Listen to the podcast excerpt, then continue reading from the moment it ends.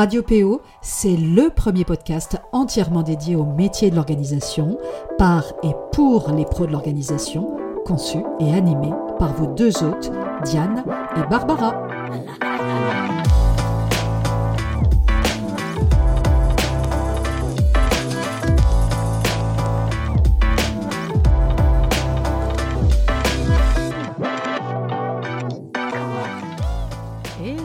Ravie de vous retrouver pour ce nouvel épisode du podcast Radio PO. Alors cette semaine, ce n'est pas Barbara comme euh, il était euh, prévu initialement, puisque j'ai euh, animé et enregistré l'épisode de podcast la semaine dernière, mais Barbara est souffrante sur cette fin de semaine et donc c'est moi qui prends le relais justement pour cet épisode. Aujourd'hui, j'avais tout spécifiquement envie d'aborder quelque chose dont, on entend parler souvent. Euh, on entend justement que c'est important d'adopter la posture du chef d'entreprise, que c'est important d'incarner justement ce rôle de chef d'entreprise. Mais finalement, cette posture de chef d'entreprise, ça veut dire quoi? Qu'est-ce qu'on y met derrière? Qu'est-ce qu'on entend par là? C'est pas forcément évident à appréhender quand on n'a jamais entrepris, quand on est en train de se former, justement, nous c'est quelque chose effectivement qu'on conseille aussi euh, à nos stagiaires, forcément. Mais euh, voilà, qu'est-ce qu'on y met derrière Et ça veut dire quoi exactement d'adopter la posture du chef d'entreprise, dont c'est euh, de ça justement dont j'ai envie de vous parler aujourd'hui? D'abord, euh, adopter la posture du chef d'entreprise. Il n'y a pas euh, un, modus operandi de comment il faut faire pour justement très précisément adopter la, la posture du chef d'entreprise. C'est presque quelque chose d'impalpable finalement. C'est quoi? C'est un état d'esprit, c'est une attitude qui va conditionner vos comportements, qui va impacter vos décisions, vos choix, votre façon de communiquer avec les autres, d'entrer en relation avec eux, etc. C'est important quand même parce que une posture de chef d'entreprise assumée va vous permettre bah, d'abord de vous affirmer plus facilement, et on a beau dire c'est quand même utile et important de savoir s'affirmer, qu'on se lance dans l'entrepreneuriat, qu'on est entrepreneur, etc. Ça va vous permettre aussi de poser des limites quand c'est nécessaire, parce que vous allez sortir justement votre casquette de chef d'entreprise. Euh, ça va vous permettre aussi de mieux assumer et de mieux négocier vos tarifs, par exemple, de ne pas les brader. Et puis aussi, là encore, hein, de défendre votre point de vue, de défendre vos intérêts, comme ceux, évidemment, de votre entreprise. Oui, mais comment est-ce qu'on fait justement pour adopter cette posture de chef d'entreprise qui paraît, alors forcément, hein, sur papier, ça paraît très utile, mais comment on fait concrètement? Alors, D'abord, et ça c'est hyper hyper important, en comprenant que vous êtes chef d'entreprise, même si vous êtes une toute toute petite entreprise, même si vous travaillez seul, même si vous avez un tout petit tout petit chiffre d'affaires au départ, voire même pas du tout, même si vous êtes micro-entrepreneur ou auto-entrepreneur, même si vous démarrez que vous n'avez pas encore d'expérience dans l'entrepreneuriat, mais comme tout le monde, il faut bien commencer un jour, même si vous avez peur et que vous n'êtes pas encore sûr de vous à 100%, même si vous êtes la seule ou le seul à croire en votre projet, et même si parfois vous avez l'impression qu'on ne vous prend pas toujours au sérieux, mais ça vous verrez, ça va changer. Pourquoi? Parce que ben, euh, tout simplement c'est un fait, vous êtes chef d'entreprise à partir du moment où vous créez une entreprise, même si c'est une micro. Vous êtes et vous serez le chef de votre entreprise, aussi petite soit-elle. Donc c'est important de bien l'intégrer. À partir du moment où vous créez votre activité, même si c'est une micro, vous devenez chef d'entreprise. Donc ça, c'est hyper, hyper important de, bien l'intégrer parce que pour adopter une posture de chef d'entreprise, il faut d'abord que ça parte de vous, de l'intérieur, euh, de vos croyances. Si vous croyez en votre fort intérieur que vous n'êtes pas vraiment chef d'entreprise, que voilà, vous êtes presque même un petit peu un, imposteur, que vous êtes presque un, salarié déguisé, etc., vous aurez du mal inconsciemment à le transmettre aux autres à travers votre attitude, à travers vos mots, à travers votre façon de vous exprimer, à travers vos choix aussi. Donc, n'hésitez pas à poser le cadre dès le départ et à vous présenter, par exemple, euh, dans votre pitch ou autre, comme un tel fondatrice de ou un tel fondateur et dirigeant de, etc. Assumez et vous verrez que ça fera une énorme différence en vous d'abord, mais aussi dans la façon dont les autres vous regarderont et vous considéreront. Euh, quand on dit les autres, c'est qui? Les autres, c'est tout le monde. C'est, ce sont vos partenaires ou vos futurs partenaires, ce sont vos prestataires, c'est votre banque, ou plus exactement votre conseiller bancaire, ce sont et ce seront vos clients, vos prospects, mais aussi votre entourage familial et amical, et ça c'est quand même euh, hyper important aussi vous parviendrez aussi, euh, comment dire, plus facilement à adopter la posture du chef d'entreprise en bâtissant justement votre entreprise sur vos valeurs, sur ce qui est important pour vous. Bref, si on veut résumer, sur votre pourquoi.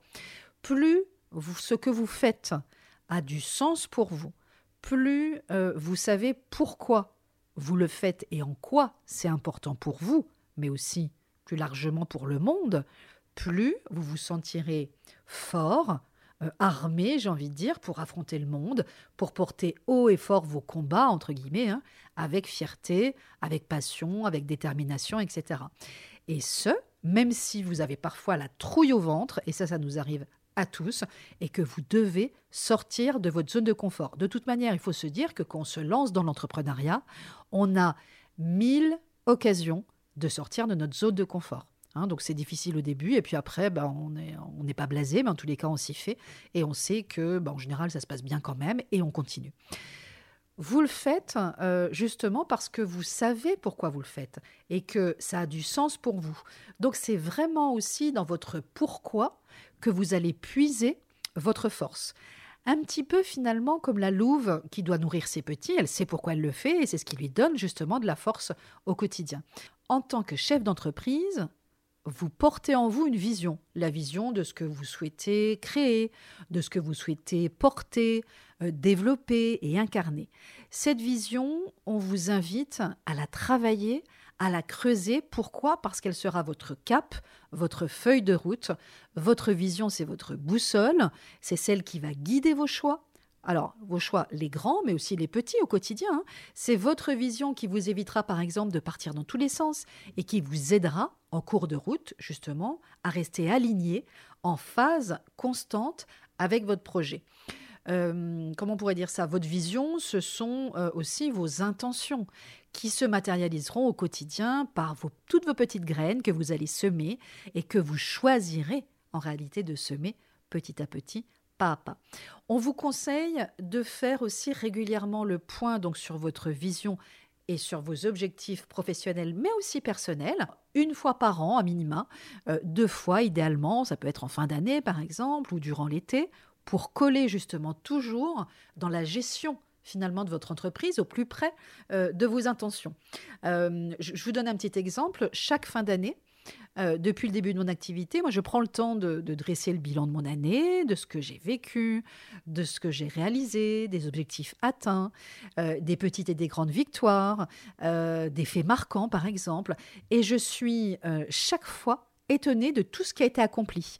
Et je ne m'en rendrais pas compte, finalement, de façon si franche, si je ne choisissais pas de mettre délibérément de la conscience dessus.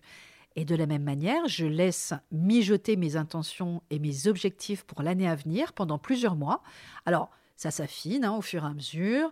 Et en général, je les matérialise. Euh, alors, quand je dis je les matérialise, c'est que je les écris et je les fixe finalement entre janvier et février. Alors oui, hein, c'est un processus moi qui me prend quand même du temps parce que j'ai toujours beaucoup de choses en tête et que j'ai besoin de ces temps de, cogitation, de maturation.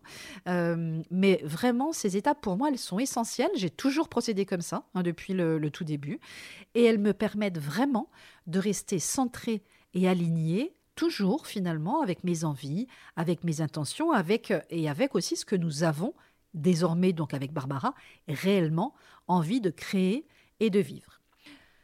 Autre point également, Votre responsabilité de chef d'entreprise, en tous les cas, nous, c'est ce que l'on pense à temps équilibre, c'est aussi, par exemple, de vous informer, d'aller chercher l'information chaque fois que c'est nécessaire. Et ça, c'est quelque chose qu'on répète souvent à nos stagiaires aussi dans le cadre de nos formations, euh, parce que euh, bah, quand on est entrepreneur, on n'attend pas toujours à ce que l'information nous tombe tout cru euh, sur le bout du nez. On va chercher l'information, parfois on anticipe, on croise aussi les sources, etc. Pourquoi? Parce que dans la vie d'une entreprise, vous devrez parfois faire des choix importants qui vont impacter votre vie professionnelle, mais aussi votre vie personnelle. Par exemple, le choix de votre statut juridique un classique, hein. euh, un passage par exemple du statut de micro-entrepreneur à celui d'entreprise individuelle au réel simplifié, ou un changement de statut plus important comme celui de passer d'une entreprise individuelle à la création d'une société.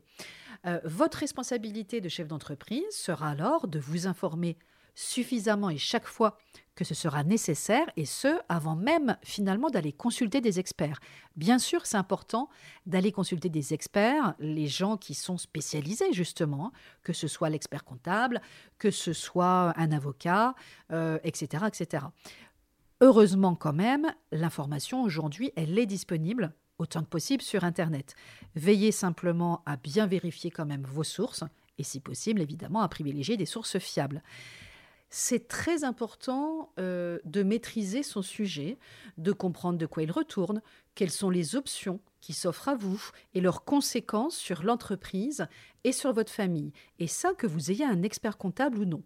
Vous devez, dans tous les cas, savoir à minima de quoi vous parlez pour être un interlocuteur ben, tout simplement à la hauteur des personnes que vous consulterez, que ce soit votre comptable, votre banquier, votre avocat ou conseiller juridique. Euh, juste une petite euh, anecdote euh, que j'ai envie de vous partager.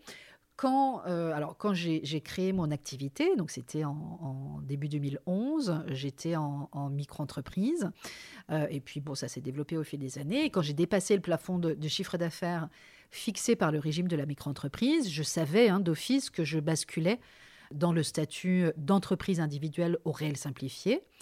À l'époque, je savais aussi que mes obligations euh, fiscales et comptables seraient plus contraignantes parce que c'est vrai que gérer une micro-entreprise, c'est quand même relativement simple. Et j'ai donc pris le temps de m'informer justement suffisamment sur ces nouvelles obligations, j'ai quand même fait le choix à ce moment-là de prendre un expert comptable justement pour sécuriser l'activité et développer sur des bases saines. Et je me suis donné une année justement pour me faire à ce nouveau statut et pour le consolider entre guillemets. Et la consolidation chez moi, c'est quelque chose d'important. C'est-à-dire qu'il y a des temps où on se développe et puis il y a des temps où on a besoin de, comprendre, d'absorber et puis surtout de consolider pour pouvoir repartir après dans une phase de développement. Donc c'est ce que j'ai fait quelques années plus tard, euh, alors même que j'avais euh, un bon rythme de croisière, on va dire, en tant qu'EI, entreprise individuelle, au réel simplifié. J'ai fait le choix, euh, mûrement réfléchi quand même, de passer en société et de créer une SARL, donc temps et équilibre. et là encore, après la création de la société, rebelote, je me suis donné une année pour absorber le changement et là encore pour le consolider. Alors, ce qu'il faut savoir quand même, pour qu'on soit en lien aussi avec l'épisode du jour, j'ignorais totalement au départ comment on passait d'une EI, entreprise individuelle, donc à une société. Je pensais même qu'on allait simplement changer de statut, en gros le transformer. Alors, en réalité, ce n'était pas aussi simple. J'ai appris, alors en m'informant évidemment d'abord via Internet, que je devais dans un premier temps estimer mon fonds de commerce, puis euh, fermer mon EI, et enfin, créer de toutes pièces une société en lui apportant le fonds de commerce de l'EI. J'ai aussi appris qu'il n'y avait pas qu'une seule façon d'estimer un fonds de commerce, mais plusieurs. Et donc, en plus, à l'époque, j'ai longuement hésité aussi entre soit la création d'une SARL ou la création d'une SASU. J'ai finalement opté pour la création d'une SARL et j'ai pu, justement, parce que je m'étais informée en amont euh, et que j'étais du coup, je venais déjà voir mes experts euh, en étant éclairé quand même à minima. Euh, justement, j'ai pu euh, défendre et justifier mon choix auprès de mon avocate et auprès de mon expert comptable, qui, bah, bien qu'ils soient effectivement experts dans leur domaine, n'étaient pas experts de ma situation et a fortiori, ils n'étaient pas experts de mon entreprise. Voilà, hein, juste pour, pour la petite anecdote. Pour conclure, euh, vous avez compris, il est important, voire parfois essentiel, que vous consultiez des personnes compétentes chaque fois que vous l'estimez nécessaire. Et là, on est vraiment, vraiment d'accord là-dessus.